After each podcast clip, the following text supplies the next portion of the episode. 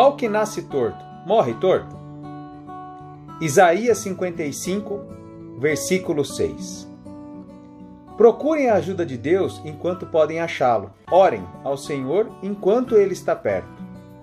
Que as pessoas perversas mudem a sua maneira de viver e abandonem os seus maus pensamentos. Voltem para o Senhor nosso Deus, pois ele tem compaixão e perdoa completamente. Verdadeiramente, não. Eu e você podemos mudar, certo? Pau que nasce torto não precisa morrer torto. Ou seja, nós não precisamos falar assim, ó, eu sou assim, nasci assim, minha mãe era assim, minha avó era assim, meu tataravô era assim, e eu tenho certeza que morrerei assim. Não.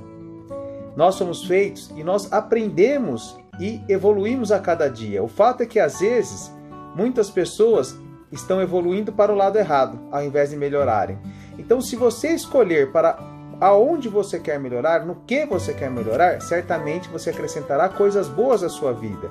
E aqui a Bíblia fala muito claro: procure a Deus enquanto você pode achar.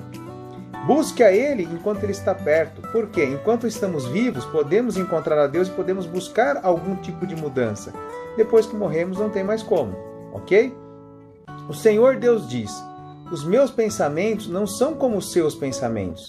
Eu não ajo como vocês. Assim como o céu está muito acima da terra, assim os meus pensamentos e as minhas ações são muito acima dos seus. Ou seja, os planos de Deus, aquilo que Deus tem para nós, está muito acima do que muitas vezes nós conseguimos entender ou sonhar. Porque Ele é Deus e nós somos seres humanos que passam muito rápido, passamos muito rápido por essa vida.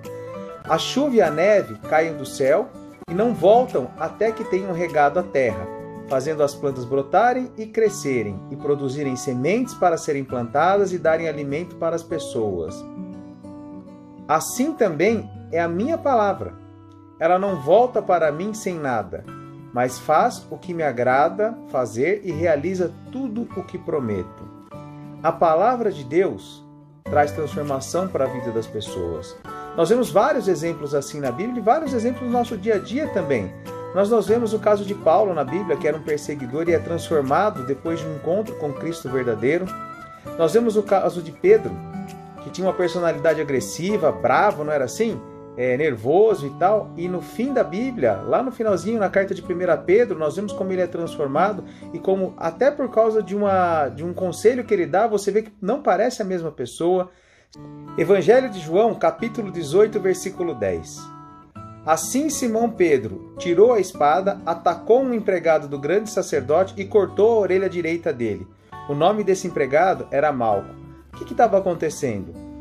O sacerdote tinha ordenado que Jesus fosse preso e os soldados foram buscar, foram prender Jesus. E Pedro, mais do que rápido, quando vê ele se aproximando de Jesus, ele saca uma espada e tenta lutar por Cristo. E aí você vê logo que ele é repreendido por isso. Por quê? Porque Jesus Cristo diz que ali ele estava cumprindo a profecia sobre ele e ele teria que morrer na cruz. E aquela atitude de Pedro ia só atrapalhar os planos de Deus. Ou seja, muitas vezes, quando nós somos estourados e não vivemos aquilo que é a vontade de Deus, nós estamos atrapalhando os planos de Deus. Vamos ver como ele melhora esse comportamento lá na frente? Em 1 Pedro, capítulo 2, versículo 17, lemos assim: Respeitem todas as pessoas, amem os seus irmãos na fé, temam a Deus e respeitem o imperador. Esse é o mesmo Pedro, que lá atrás era agressivo, aqui ele diz o seguinte: ame as pessoas ao seu redor e mais do que isso. O finalzinho aqui revela realmente como ele tinha mudado sua percepção sobre a vida respeitem o imperador. Se nós lermos esse capítulo inteiro, você vai ver que ele fala que nós temos que respeitar as autoridades porque elas foram instituídas por Deus.